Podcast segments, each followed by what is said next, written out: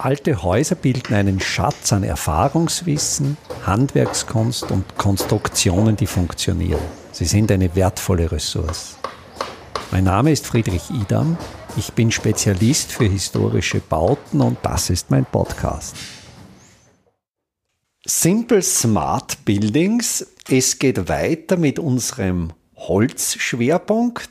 Hier bei mir zu Gast wieder Günther Kein.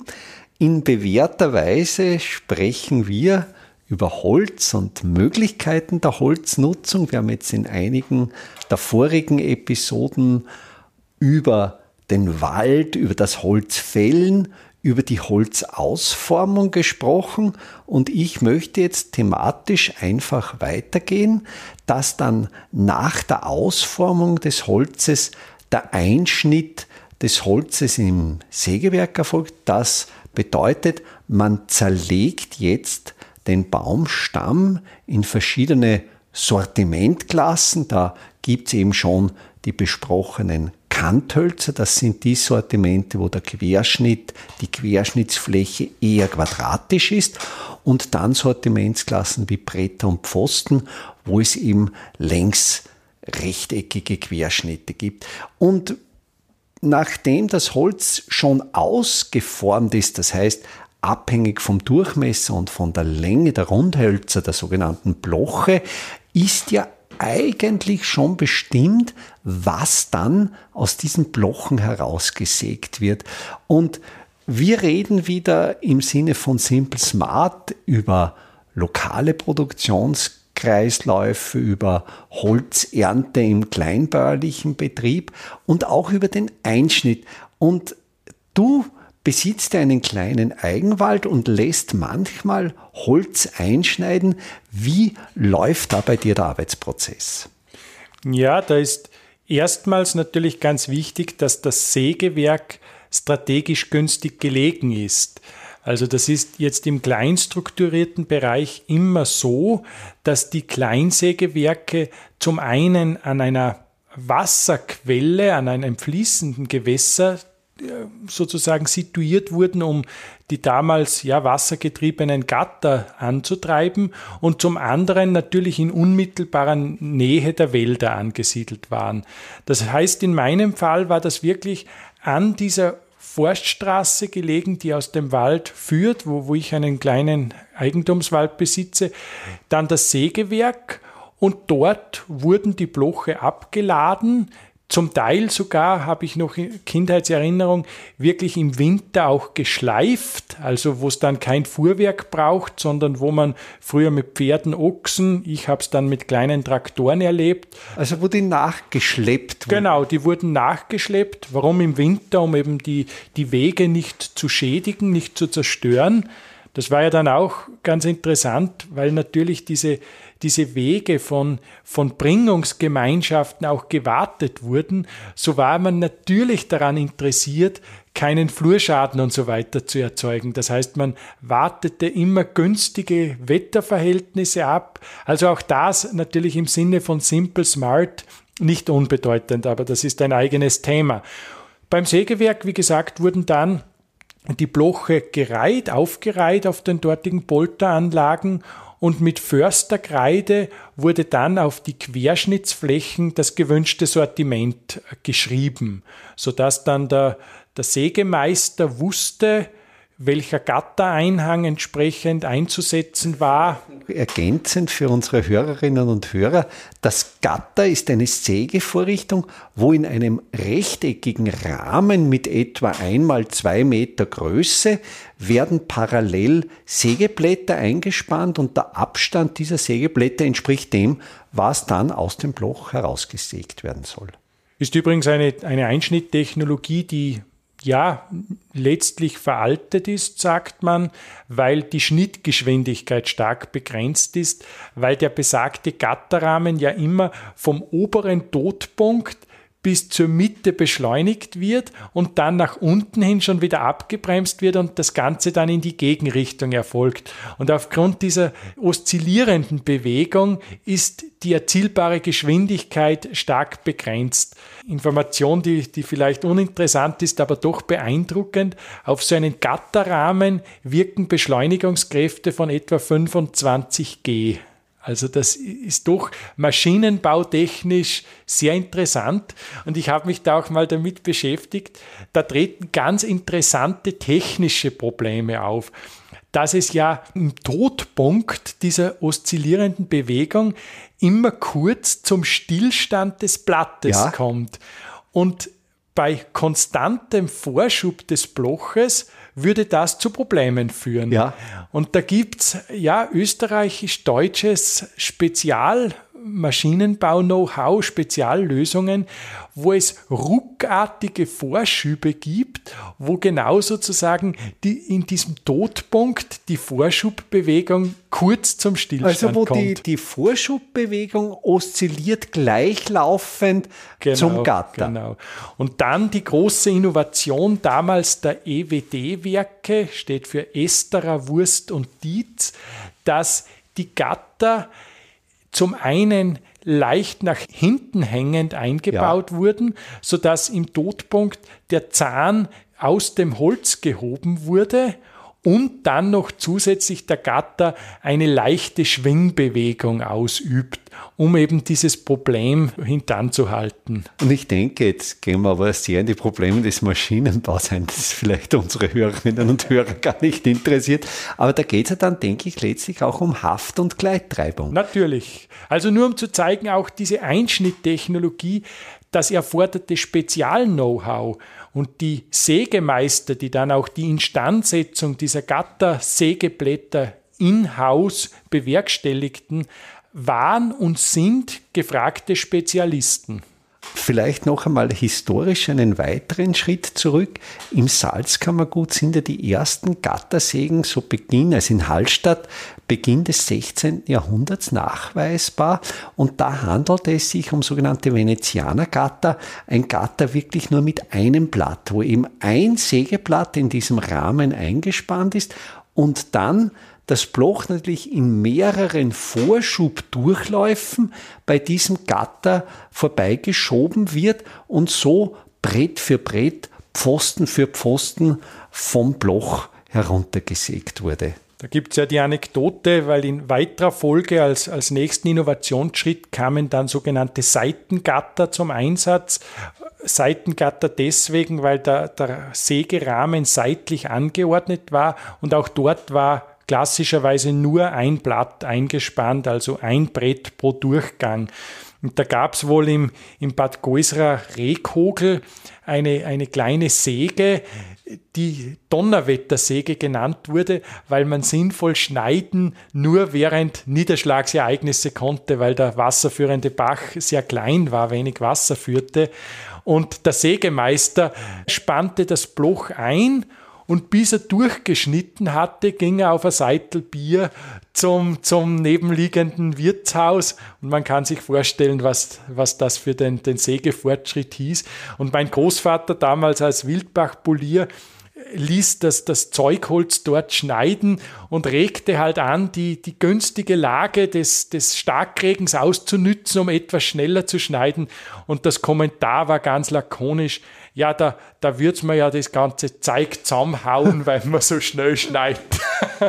Und trotzdem in dieser Langsamkeit, in dieser Bedächtigkeit wurden offenkundig auch die Ressourcen hergestellt, die man zum Lebensvollzug brauchte.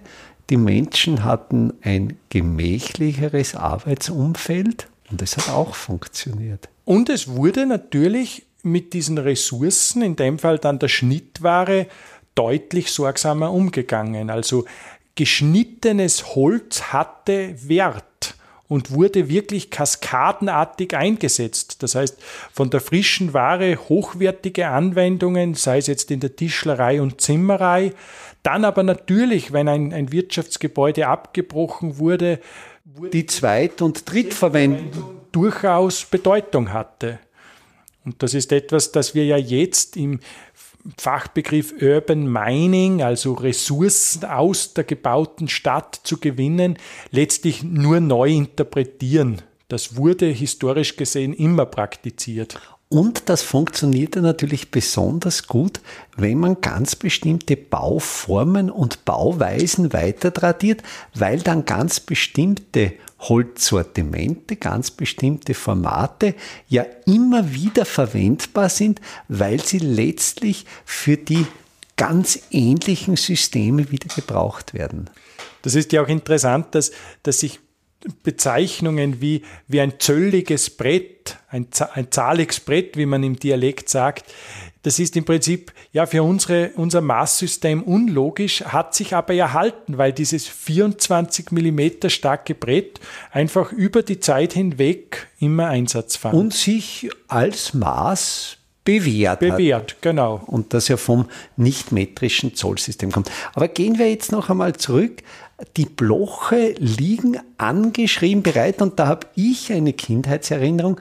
Mein Vater misstraute den Sägewerkern. Also mein Vater ging eigentlich davon aus, wenn er da irgendein Blochholz, ein Rundholz zum Sägewerk gibt, dass er weniger zurückbekommt. Also er, er, er hat mir auch als Kind, das ist jetzt natürlich eine ganz üble Unterstellung, aber er hat halt immer gesagt, die, die Sägewerker und die Viehhändler, das seien die größten Gauner. Das sollte man vielleicht gar nicht in einem aber ich, ich nehme es jetzt als Zitat. Vielleicht war das damals in den 1960er Jahren so. Und er hat zum Beispiel die Bloche auch markiert. Er hatte einen Stahlschlagstempel mit Relief mit seinen Initialien und den musste ich als Kind hinhalten aufs Bloch, auf die Hirnholzfläche und er hat dann mit einem schweren Handhammer, also mit einem Maurerfäustel draufgeschlagen, sodass sich ins Hirnholz der Name oder die Initialien eingeprägt haben. Ich kann bestätigen, jetzt nur aus den Erzählungen meines Großvaters, die er stets wiederholend an geeigneter Stelle einwarf, dass er scheinbar auch die Erfahrung mehrmals gemacht hätte, dass er einwandfreies Holz ins Sägewerk gebracht hat und dann zweifelhafte Ware zurückbekam. Ob, ob wahr oder nicht, kann ich nicht prüfen, aber das scheint so ein, eine flächendeckende Angst der Holzernter gewesen zu sein, sozusagen dann anderes, schlechteres Holz in der Schnittware zu erhalten. Beziehungsweise mein Vater hat dann auch oft, wenn es ein, ein besonders schönes, hochwertiges Bloch war, das dann auch immer als Blockware oder als Pool mhm. aufgestapelt. Also er hat die Bretter und Pfosten so aufgestapelt, dass sich dann im Stapel letztlich wieder die ursprüngliche runde Form des Bloches abgezeichnet hat. Und damit, das hat er mir als auch als Kind eingeschärft, damit könnte man kontrollieren, ob nicht der Sägewerker ein Brett von diesem Bloch gestohlen hätte. Und, und weil man an eben diesem Bild des Blockstapels sofort auf den ersten Blick erkennt, ob das Bloch als Ganzes wieder in Form von Brettern vorhanden ist. Da ist vielleicht interessant, Seitennotiz, dass gerade in der industriellen Holzverwendung jetzt sozusagen nahe an der Anwendung ist, dass man eine, einen biologischen Fingerprint auch im, im Einschnittwesen hernimmt, weil die Jahrringstruktur eines Baumes ja wirklich dem Fingerabdruck eines Menschen entspricht, einmalig ist. Der in der Dendrochronologie Genau, ja. zum Beispiel. Und so wird das, das Hirnholzende eines Bloches fotografiert und diese Information muss sich dann geteilt in, im, Einschnitt, im Einschnittbild wiederfinden und so lassen sich Bloche über die gesamte Wertschöpfungskette hinweg verfolgen. Vielleicht ganz interessant, ja, Technologie, ja. die in diesem Setting vielleicht auch Bedeutung bekommen wird. Und die Fotografie ist schon so hochauflösend, dass man das Hirnholzende eines Blochs mehr oder weniger schon so hochauflösend gut fotografieren kann, dass die Jahrringe, die Spätholzzonen so, so gut erkennbar sind. Ja, also es geht sogar so weit in der Forschung, dass der Harvester, also die, die Erntemaschine in der hochmechanisierten Holzernte, diese Fotos aufnimmt und diese Fotos dann sozusagen über die gesamte Wertschöpfungskette hinweg mitgegeben werden.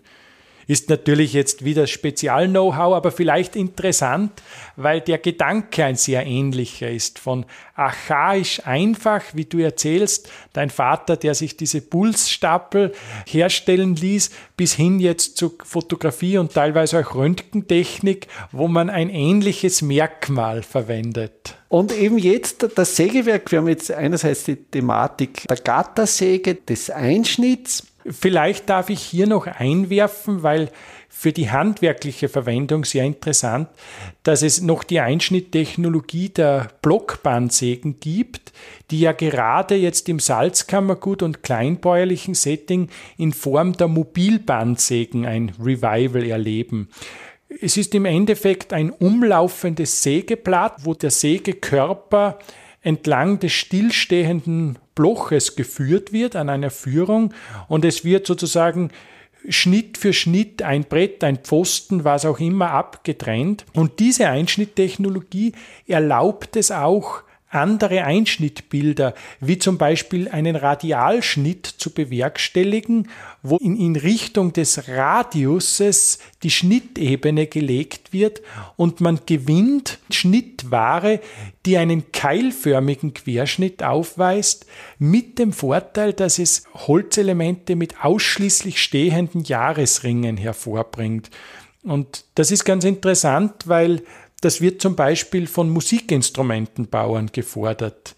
Und ich weiß das, weil ein Freund von mir ein solches Mobilsägewerk betreibt und er schneidet nicht selten solche Spezialanwendungen, wo es noch besser gelingt, auf die Anforderungen des Holzverarbeiters Rücksicht zu nehmen. Weil bei ihm bei der Gattersäge, die kann, vielleicht kennen unsere Hörerinnen und Hörer das Küchengerät eines Eierzerteilers. Das ist ein Gerät, das sind auch in einem sehr kleinen Rahmen, sehr dünne Stahldrähte gespannt. Man legt dann in diese Form ein Ei, drückt den Rahmen hinunter und dann wird das Ei in lauter parallele Scheiben zerlegt. Und im Großen gedacht funktioniert so die Gattersäge, die letztlich in einem Arbeitsgang das ganze Bloch auf eine voreingestellte Art das Bloch zerlegt. Und das ist ja auch letztlich eine Überraschung, weil man ja nicht ins Bloch hineinsieht, wie ja. das Holz ist. Und dann wird das Bloch aufgeschnitten und dann ist das aufgeschnittene Ergebnis da und es ist natürlich nicht mehr reversibel, dieser Prozess. Ich habe es erlebt oder auch, das hat mir auch mein Vater als Vorteil der Blockbandsäge genannt, dass man quasi Schnitt für Schnitt sieht, gerade wie sieht die Zeichnung des Holzes aus, welche Besonderheiten besitzt das Holz. Aufgrund dieser Informationen ist es möglich, Entscheidungen zu treffen, wie der nächste Schritt ausgeführt wird. Ob man eben ein dünnes Brett jetzt herunterschneidet oder einen dickeren Pfosten oder ein Kantholz, dass man quasi am aktuellen Schnittbild erkennt, was jetzt gerade das Beste wäre. Also nicht dieses bereits vorausentscheiden, was ich mache, sondern quasi erst mit den konkreten optischen Informationen. Und vielleicht, wenn ich das einwerfen darf, du hast einen Studienkollegen, der sich ja darauf spezialisiert hat, aus sehr großen Massivholzstämmen Tischplatten herzustellen, die aus einem Stück sind und wenn ich mich da richtig erinnere, wird auch hier die Blockbandsäge eingesetzt. Ja, weil er, er arbeitet natürlich hier mit der interessanten Maserung ungewöhnlicher, sehr starker Stämme. Und da ist es ja unabdingbar, dass man beim Einschnitt entscheidet, wo setze ich den Schnitt, gerade wenn es dann darum geht, auch durch Maserknollen und, und Anomalien hindurchzuschneiden. Und ich kann ja nur empfehlen, dass man sich mal in ein Sägewerk begibt, vorzugsweise ein kleines, und diesem Filettieren eines Stammes beiwohnt, weil es, wie du es auch schon beschrieben hast, einen gewissen Zauber inne hat, Vermutungen über das Innere eines Stammes anzustellen und dann nach dem Schnitt, wenn die Bretter, Pfosten auseinanderfallen, sozusagen diesen, diesen Realbefund vor sich ja. hat. Und verbunden mit dem sehr guten Duft des frisch eingeschnittenen Holzes, der etwas rauen Umgebung der Sägehalle. Ja, das hat einen Zauber. Das sollte man sich nicht entgehen lassen. Das habe ich auch wirklich so erlebt. Das kann ich nur bestätigen. Vielleicht jetzt noch einmal so ein Grundproblem des Einschnitts.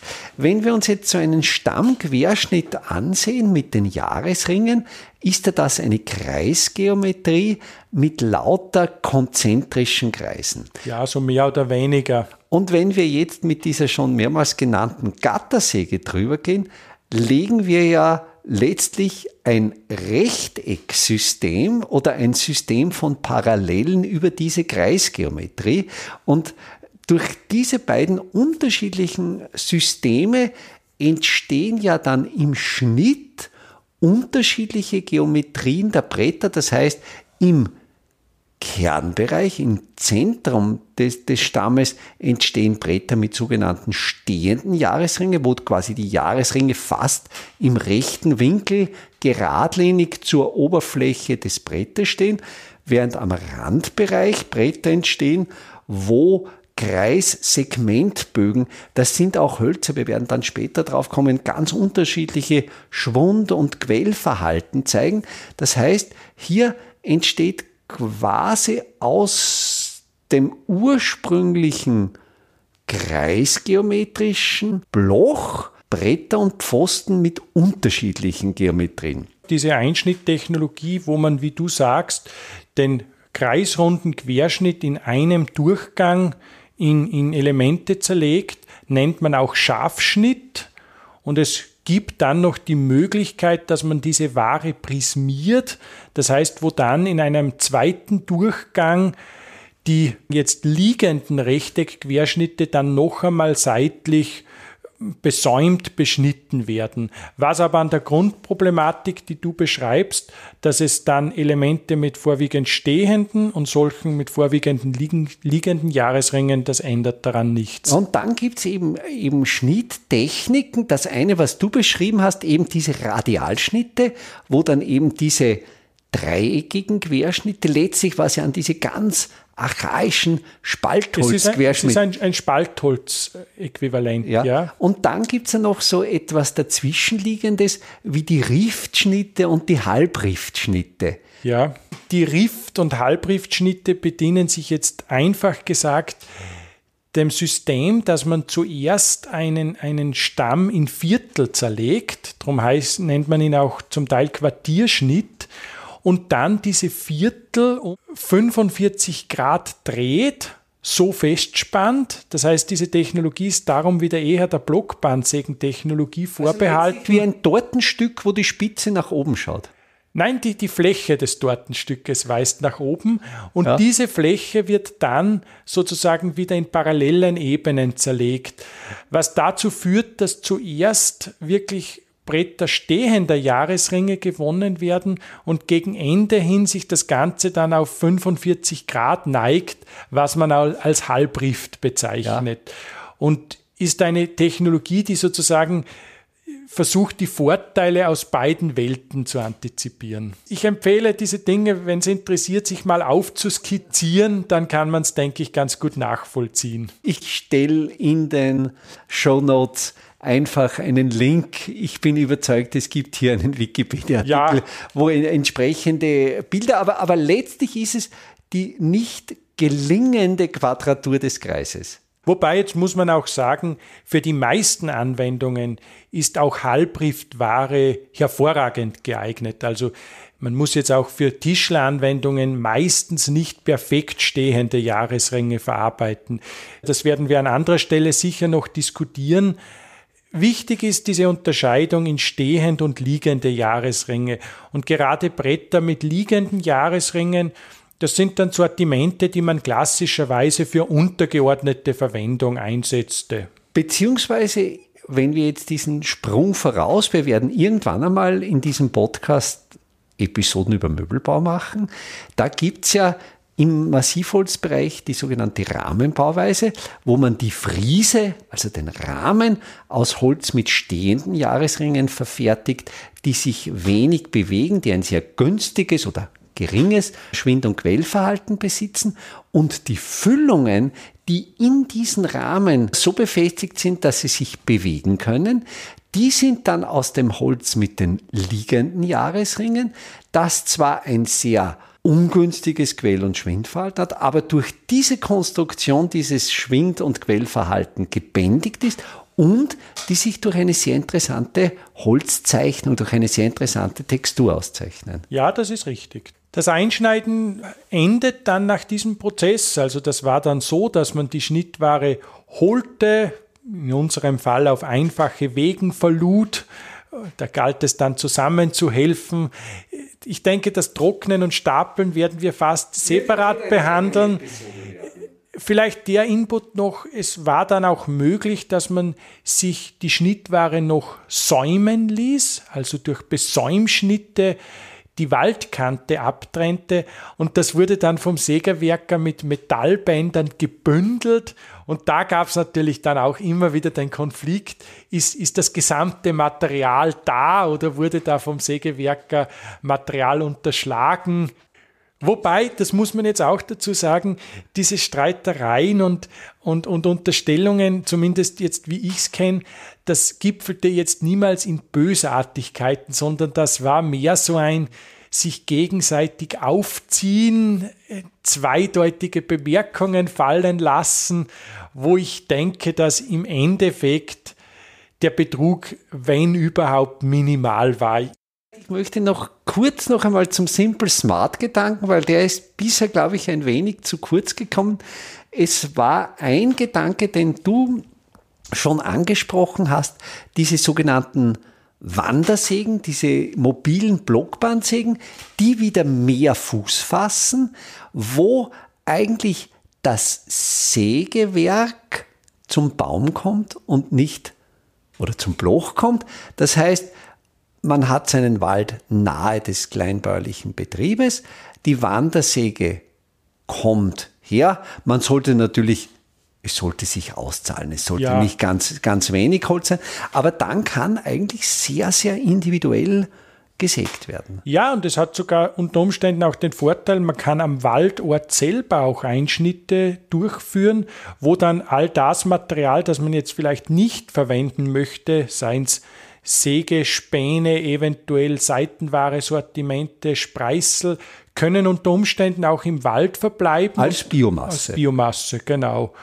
Und somit wird wieder Transportaufwand minimiert geht sogar so weit, das haben wir schon praktiziert, dass man das erste Übertrocknen des Holzes noch am Waldort macht, sodass dann letztlich auch weniger Masse transportiert wird. Also da gibt es dann wieder ganz viele interessante Parallelen zum archaischen Gewinnen von Holz. Und letztlich auch, wenn man jetzt den lokalen Wirtschaftskreislauf betrachtet, dass ein Sägewerker, dass ein Kleinunternehmer, das sind meistens Ein-Mann-Betriebe, die solche Wandersägen betreiben, dadurch eigentlich durchaus eine gute Existenzbasis haben, dass sie eben dann in einem gewissen Rhythmus, ich glaube, das ist ja auch gut, wenn man sich das unter Nachbarn vereinbart. Genau, dass man so einen Einsatz abstimmt, wo dann oft ist es ja wirklich so, dass man fünf Bloche hat, wo man sagt, da ist jetzt die Qualität so, dass sie einen Einschnitt rechtfertigen. Der Nachbar hat vielleicht auch zehn Bloche und wenn man das zusammenbringt, zahlt sich der Einsatz einer solchen Mobilbahnsäge sehr gut aus. Es ist übrigens so, dass hier die Einsatzschwelle, würde ich sagen, bei wenigen Festmetern liegt. Also das darf man sich jetzt nicht so, so großindustriell vorstellen. Es ist so, dass je nach Sortiment die, die Tagesleistung bei etwa 20 Festmetern liegt. Ja, und es wäre zum Beispiel ein Tag, wäre für einen lokalen Kleinsägebetrieb, der eine solche Blockbahnsäge betreibt, ja schon durchaus ein, ein interessanter Einsatz. Ja.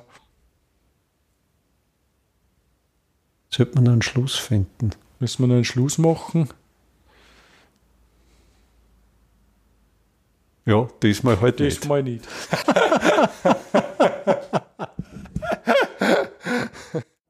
Einfache, aber schlaue Handwerkstechniken können Sie jetzt auch in der Praxis erlernen. Im Rahmen der Kulturhauptstadt Europas 2024 Bad Ischl bieten wir Ihnen im Salzkammergut heuer Workshops zu Arbeitstechniken der Simple Smart Buildings an.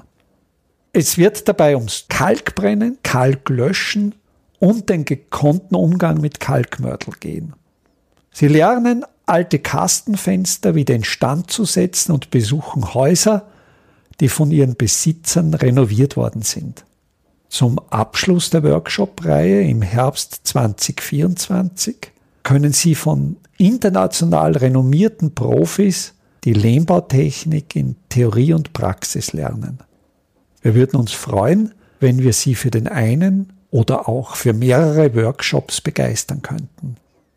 Alle Termine, den Workshop-Folder zum Download und den Link zur Anmeldung finden Sie auf der Startseite meiner Website www.idam.at.